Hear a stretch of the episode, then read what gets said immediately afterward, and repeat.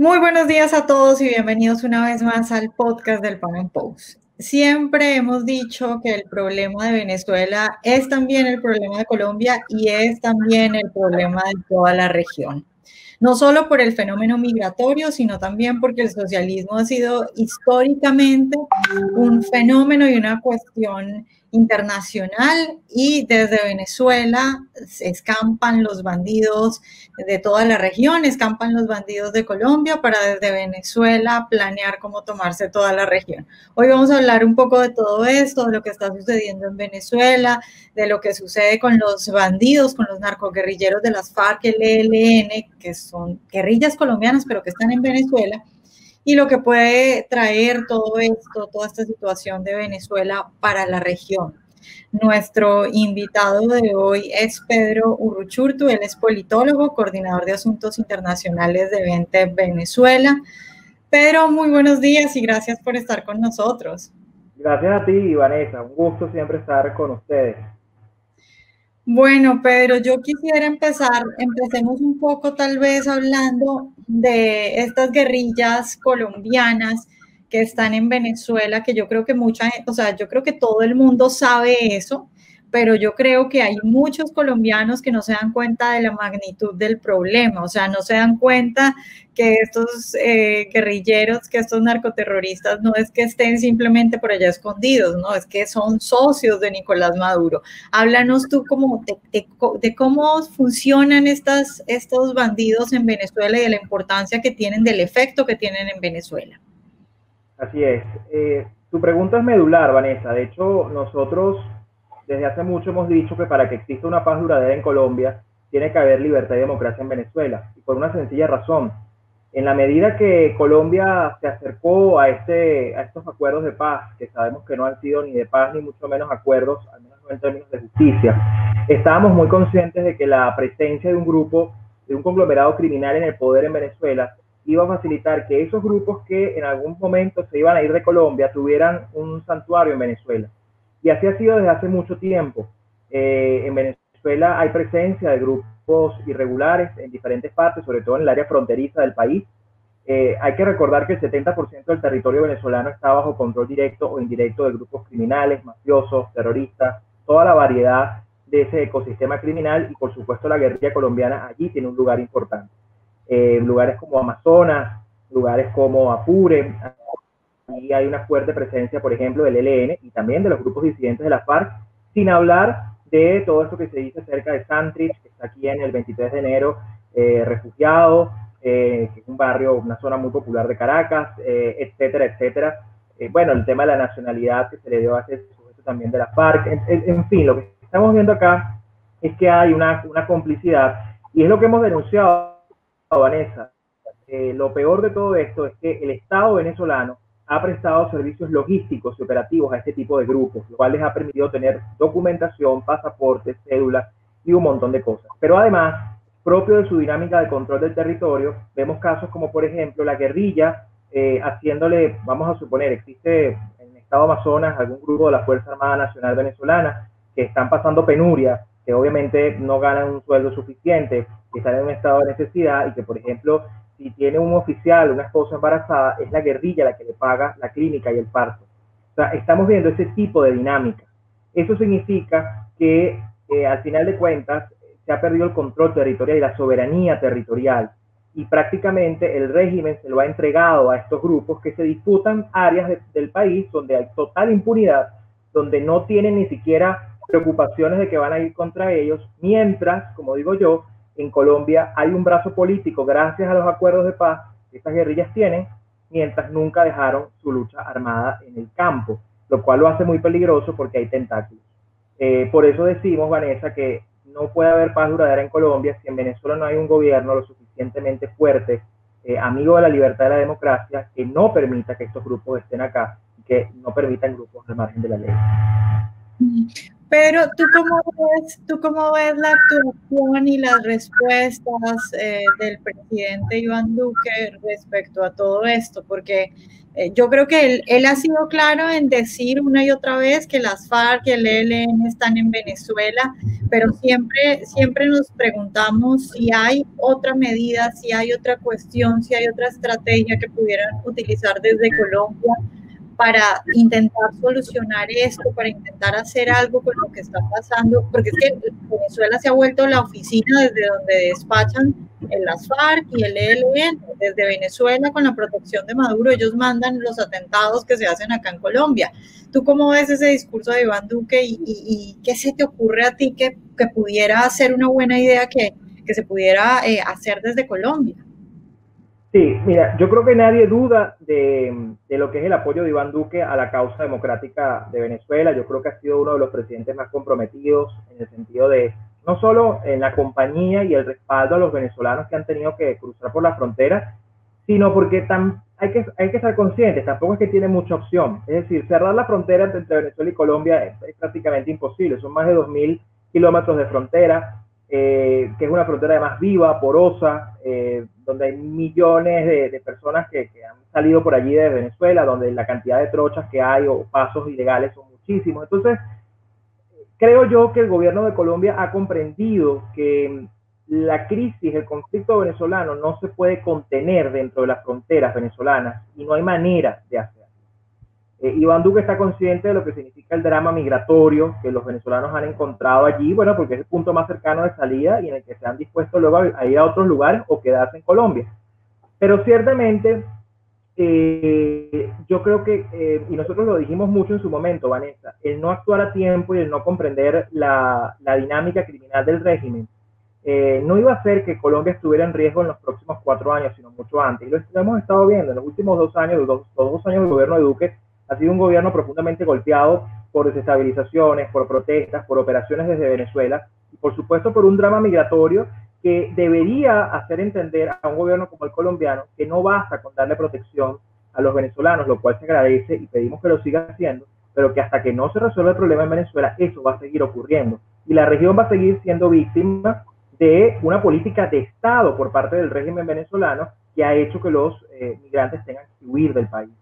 Yo creo que allí ha faltado, eh, si hay una comprensión del problema y hay un compromiso, creo que ha faltado más acción y más contundencia, porque hay suficientes pruebas, Vanessa, que indican que eh, no solo hay presencia del ELN y de las FARC en Venezuela, sino que, como bien tú decías, están operando abierta y flagrantemente contra el gobierno colombiano. Eh, hemos visto en los últimos días de lo que han sido capaces de hacer junto a la infiltración institucional y todo lo que han venido haciendo. Y en Colombia está muy en riesgo y Colombia está en serios aprietos para el año 2022, hay que decirlo. Y, el no actuar a tiempo tiene consecuencias eh, impredecibles, Vanessa. Yo creo que el gobierno de Colombia está comprometido, yo creo que el gobierno de Colombia entiende lo que está en juego, pero creo que le hace falta más contundencia a la hora de actuar, porque no basta con denunciar a Venezuela como una dictadura, es mucho más que eso. Vanessa.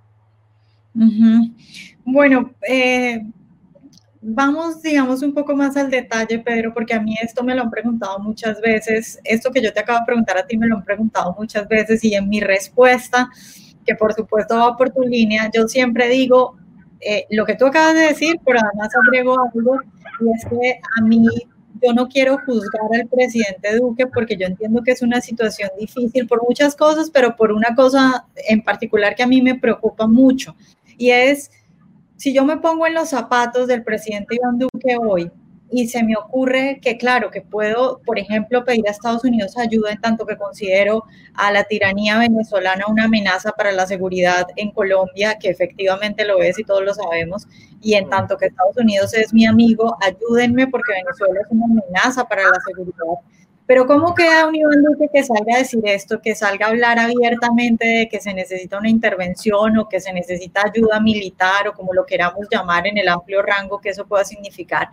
Cuando hay gente eh, del lado de Guaidó, eh, del lado del presidente interino, eh, diciendo no a ninguna extranjera. Entonces, a mí a veces me queda muy difícil pensar que alguien desde afuera pueda pedir ese tipo de cosas y pueda ser más fuerte como nosotros lo queremos, cuando desde adentro de Venezuela y alrededor del presidente Guaidó hay gente rechazando esto. ¿Tú qué piensas respecto a eso? Yo estoy totalmente de acuerdo, Vanessa. Y mm, una de las cosas que lamentablemente, un error en el que ha incurrido el gobierno interino encabezado por Juan Guaidó, tiene que ver con quizás, no voy a decir desconfiar, pero sí desestimar lo que ha significado la ayuda de sus aliados. Eh, para nosotros ha sido indispensable el apoyo de Colombia y de Brasil, porque son nuestros países vecinos y, además son los que, los que principalmente tienen allí la, el peso de cualquier actividad o cualquier operación que permita una liberación del país.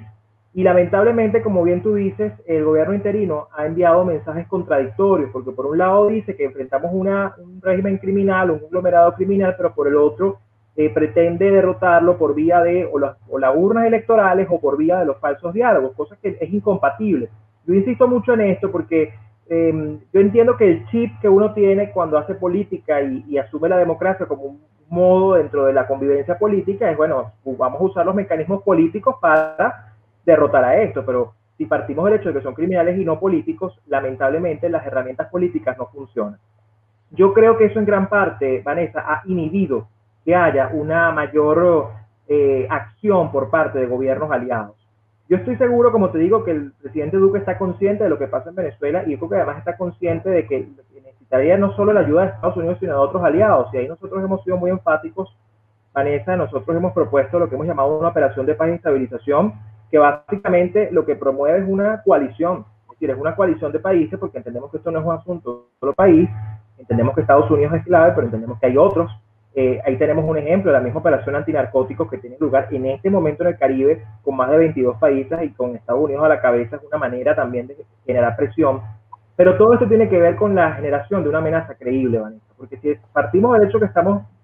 enfrentando criminales y no políticos, tú requieres entonces algún tipo de amenaza de fuerza, amenaza creíble, que sea además directa, que sea contundente, para que tú obligues a los criminales a negociar en los términos de rendición lo que aquí ha pasado es que lamentablemente la estrategia del interinato le ha permitido al régimen supuestamente negociar, pero ha sido falsos diálogos en función de su permanencia, no de su rendición. Y ahí está el error estratégico y el error de, eh, digamos, de percepción sobre cómo combatir este problema. Eh, eh, yo creo que lamentablemente se ha mm, desperdiciado mucho tiempo, Vanessa. El interinato va rumbo a dos años eh, dejaron pasar todo el año 2019 y le dieron seis meses a Maduro en Oslo y en Barbados. Cuando esos seis meses Guaidó podría haberse dedicado a buscar y conformar esa coalición y esa ayuda por, con, los aliados internacionales, pero además con un discurso que alinee. Yo te digo algo, yo estoy seguro que a lo mejor si mm, Duque y otros presidentes dudan, tú tienes a un liderazgo capaz de persuadir, de explicar por qué, al estilo Churchill, como lo hizo tantas veces, y tú explicas que no hay otra opción, que es la más costosa, es la más dolorosa, pero que no hay otra opción. Y tú, al final, el rol de liderazgo es ese, persuadir, convencer y, mostrar el por qué tú tienes la razón. Probablemente ya se hubiera dado algún tipo de acción, que insisto, no tiene que ver con una invasión, Vanessa, y no tiene que ver tampoco con una intervención como algunos quieren ver en los términos convencionales, porque yo creo que esa ha sido una forma también de banalizar mucho este término. Yo debo decir, Venezuela ya es un país intervenido e invadido si nosotros tenemos todos los grupos criminales, nosotros tenemos todo lo que está presente en Venezuela, ya es un país invadido por China, Rusia, Irán, todo lo demás. Venezuela tiene que ser liberado y el discurso es completamente distinto cuando tú lo manejas desde el punto de vista de una construcción, de una amenaza, de una operación que te genere, lo primero, Vanessa, recuperar el territorio, la soberanía territorial. Después de ahí, luego podemos ir avanzando en cómo va a ser la transición, pero tú no has estado a la altura en esa parte del, asunto. Incluso, Vanessa, nosotros tenemos información de que eh, justo cuando eh, Guaidó decide ir a Oslo y a Barbados en estos diálogos nefastos del año pasado, eh, el gobierno de Colombia y otros gobiernos se enteraron fundamentalmente por, por la prensa, Vanessa. Eso es inaceptable porque son los primeros que te reconocieron. Tú tienes que avisarles, tú no puedes madrugarles una estrategia que además va contra la propia existencia del interinato. Entonces yo creo que ahí ha faltado, eh, sin lugar a dudas, una,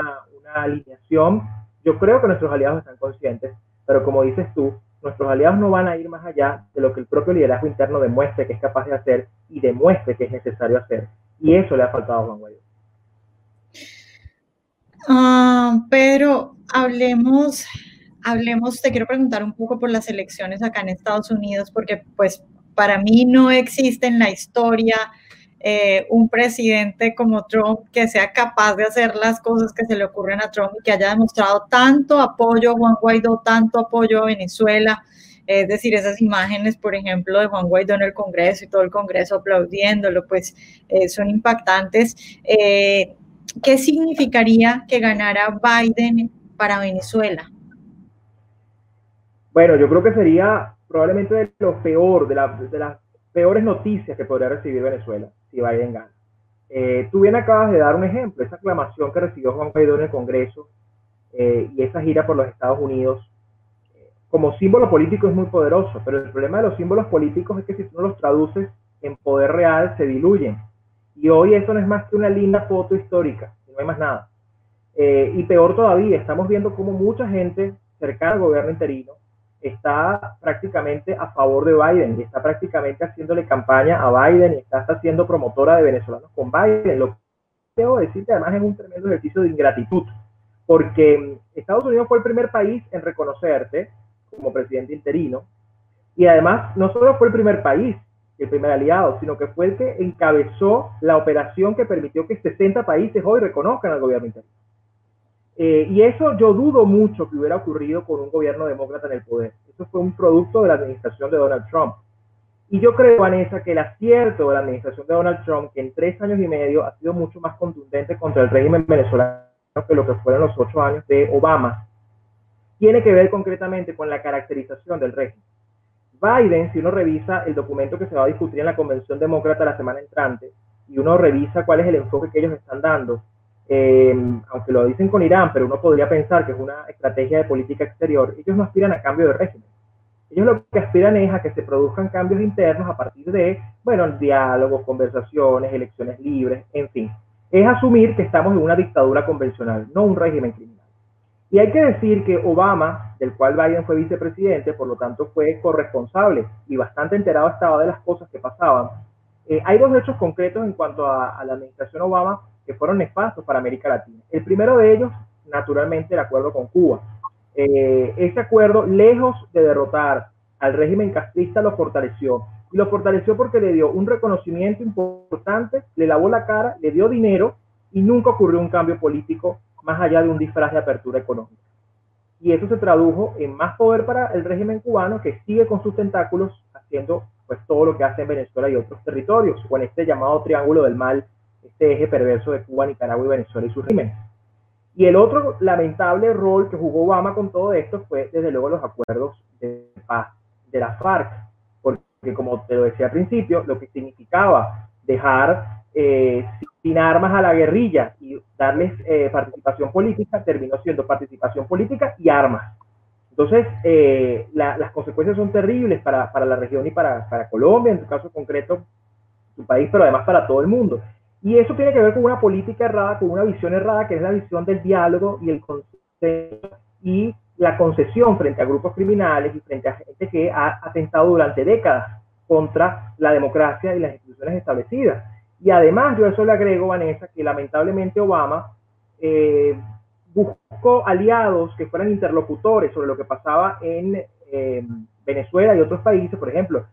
Obama delegó en la Brasil de Dilma y en el Brasil de Lula parte de esa, de esa interlocución como su principal socio en América Latina. Es decir, ¿qué podías esperar del país que no solo es producto del foro de Sao Paulo, sino que además es el país que fue aliado de Chávez y de, Maduro por tanto tiempo? Yo creo entonces que la llegada de Biden al poder eh, prolongaría la visión, digamos, esta visión de pro diálogo con el régimen, buscaría no solo un retroceso importantísimo en lo que significa eh, los avances, yo te digo, el, la administración de Trump ha sido tan enfática en tratar a esto como un conglomerado criminal que ya vemos en tres años y medio las sanciones individuales, la, la operación antinarcóticos, el tema de la, justicia federal, lo que, lo, el, indictment contra todos estos funcionarios, 16 funcionarios del régimen. En fin, es entender que en Venezuela hay un conglomerado criminal, no un dictador más. Y mi preocupación es que la llegada de Biden va a significar no solo volver a darle a Cuba un lavado de cara, porque ya lo han dicho así, sino que además van a buscar en Venezuela diálogos elecciones, van a buscar una serie de cosas que ya hemos probado, que no funcionan y que por supuesto al régimen le conviene, porque Vanessa, si algo hasta que habíamos aprendido es que al régimen venezolano lo único que le interesa es ganar tiempo. Tiempo. El tiempo es como, lo, es como, es como el, el drogadicto o el alcohólico, es un día a la vez. Y el régimen cada vez que consiga alguien que le dé un día, que le dé un respiro, que le permita estar un día más en el poder, pues para ellos perfecto. Y a mi preocupación es que toda esta ruta de la usurpación y toda esta ruta que ha permitido llegar a este punto y que por supuesto se han cometido errores, pero que ha sido una ruta consciente, una ruta directa que asume que este régimen no puede continuar, se puede ver afectada por un mecanismo proelectoral y pro diálogo que puede terminar por atornillar al régimen de Maduro eh, junto al régimen cubano por quién sabe cuánto tiempo más. Pero, eh, bueno, lo que te voy a decir, digamos, yo, por lo menos yo no tengo pruebas eh, que pueda mostrar todavía, pero, pero a pesar de que no las tengo, sí tengo certezas por las cosas, por las asociaciones que hago y, y quiero ser, digamos, ahondar un poquito más en eso, porque a ver, todos sabemos que hay gente en Venezuela que paga eh, a gente acá en Washington para que cabildee y para que abra, incluso eh, suavice, por ejemplo, sanciones, suavice eh, investigaciones o cosas respecto a ciertos personajes cercanos al chavismo y todo eso. Es decir, ¿qué tan fuerte crees tú que puede hacer esa relación? Ya no te estoy hablando, digamos, de cosas en generales de lo que es Biden, de la introducción que nos ha hecho, sino de relaciones específicas y de qué tan hondo y fuerte pueden ser esos vínculos, porque eh, si sabemos que hay ese tipo de cabildeos y de gente acá eh, a favor de bolichicos, de gente del chavismo y todo esto, eh, esas relaciones qué tan fuertes y qué tan peligrosas pueden ser. O sea, por ejemplo, para, para darte ya la palabra y para abrir un poco esta pregunta que te hago, por ejemplo, esas, esas relaciones entre Maduro y Black Lives Matter, que por supuesto son un movimiento fundamental eh, dentro de la plataforma de Biden. Eh, Black Lives Matter, incluso antes con, el, con Chávez y ahora con Maduro, esas relaciones tan cercanas, ¿qué pueden significar y, y qué tan exagerada estaría siendo yo si digo que, que, la, que el triunfo de Biden es abrirle la puerta al chavismo en la Casa Blanca? Mira, ciertamente tú tocas un punto que es crucial, Vanessa. Y, y, yo quiero partir del hecho de que por mucho tiempo se subestimó el alcance de estos grupos, como se subestimó el alcance del régimen castrista. Es decir, aquí mucha gente, ¿cuánta gente no elogió a Fidel Castro y todavía lo elogia y duda de la capacidad y de, y de los tentáculos del régimen castrista en Venezuela y en América Latina. Eh, está comprobado el nexo de Black Lives, Black Lives Matter eh, con, con, con, Venezuela, con el régimen de Maduro. O sea, lo, hemos visto, hemos visto cómo eh, han estado en Venezuela, se han tomado fotos con él. su causa es absolutamente de izquierda, de la izquierda además más radical de, de los Estados Unidos. Y hay que decir, yo te digo, Quizás Biden no representa el ala más eh, radical de esa izquierda, pero su reciente elección de la vicepresidenta de la fórmula, Kamala Harris, pareciera que, lo empuja hacia allá. Y es muy lamentable porque eh, probablemente hubiera podido escoger a alguien un poco más centrado, pero bueno, los efectos de la contienda política, incluso eso creo que le conviene a Trump, porque esto le permite entonces reforzar con mucha más claridad lo que está pasando en Estados Unidos y que hay una agenda. Y yo creo que además el tema de Kamala Harris lo van a ver mucho los, de, los activistas de, de este movimiento, lo van a ver como un triunfo eh, de, de, ellos eh, y desde luego implica un riesgo. Porque además, Vanessa, muchos están diciendo que por la propia, el estado de John Biden no va a ser el que va a gobernar. Y eso genera una gran incógnita frente a lo que está allí. Ahora, volviendo al tema del dinero, yo creo que si estamos partiendo de que esto es un régimen criminal, que el foro de Sao Paulo además ha tenido dinero en cantidades inimaginables gracias a su alianza, porque lo han tenido también por la llegada de Chávez al poder y de haber tenido 14 gobiernos en simultáneo en América Latina en su mejor momento, o sea, 14 bancos centrales, 14 chequeras, 14, imagínate todo lo que significa eso, pero también por su alianza con, eh, con el crimen internacional, pues si partimos del hecho de que son mafias también las que están involucradas, las mafias tienen tentáculos en todas partes las mafias tocan empresarios, las mafias tocan medios de comunicación, las mafias tocan partidos políticos y por supuesto llegan a niveles tan, tan, tan importantes. Bueno, el caso de los bolichicos con Giuliani, por ejemplo, imagínate tú, llegaron casi que al punto de abogado personal de Donald Trump. Em, entonces, ahí tú te das cuenta de que ciertamente el dinero tiene unos tentáculos, dinero sucio, por cierto, unos tentáculos terriblemente peligrosos para los países. Y, y ciertamente, una, izquierdización de la política estadounidense siempre va a buscar favorecer al régimen. Y así sea para una política de sigo reconociendo a Guaidó, pero quiero diálogo con Maduro. Eso puede ser muy perverso, Vanessa, porque aquí hay una agenda que, que yo creo que además Estados Unidos enfrenta un dilema muy grande, porque eh, si algo han demostrado todas estas protestas y todo esto que ha ocurrido últimamente, más allá de su falsa espontaneidad en la mayoría de los casos, es que hay una intención por socavar bases institucionales e ir contra un bastión de la libertad como lo es Estados Unidos.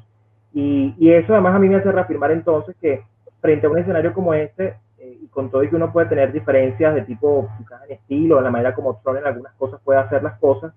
yo creo que sin lugar a dudas esta administración debe ser reelecta. Y debe ser reelecta porque representa precisamente el sostenimiento de un sistema de valores que ha hecho los Estados Unidos el país que es y que está en riesgo. Y como te digo, no es eh, Sanders el que está en la contienda y no es Alexandra Ocasio Cortés, pero eso no quiere decir que no lo puedan ser pronto.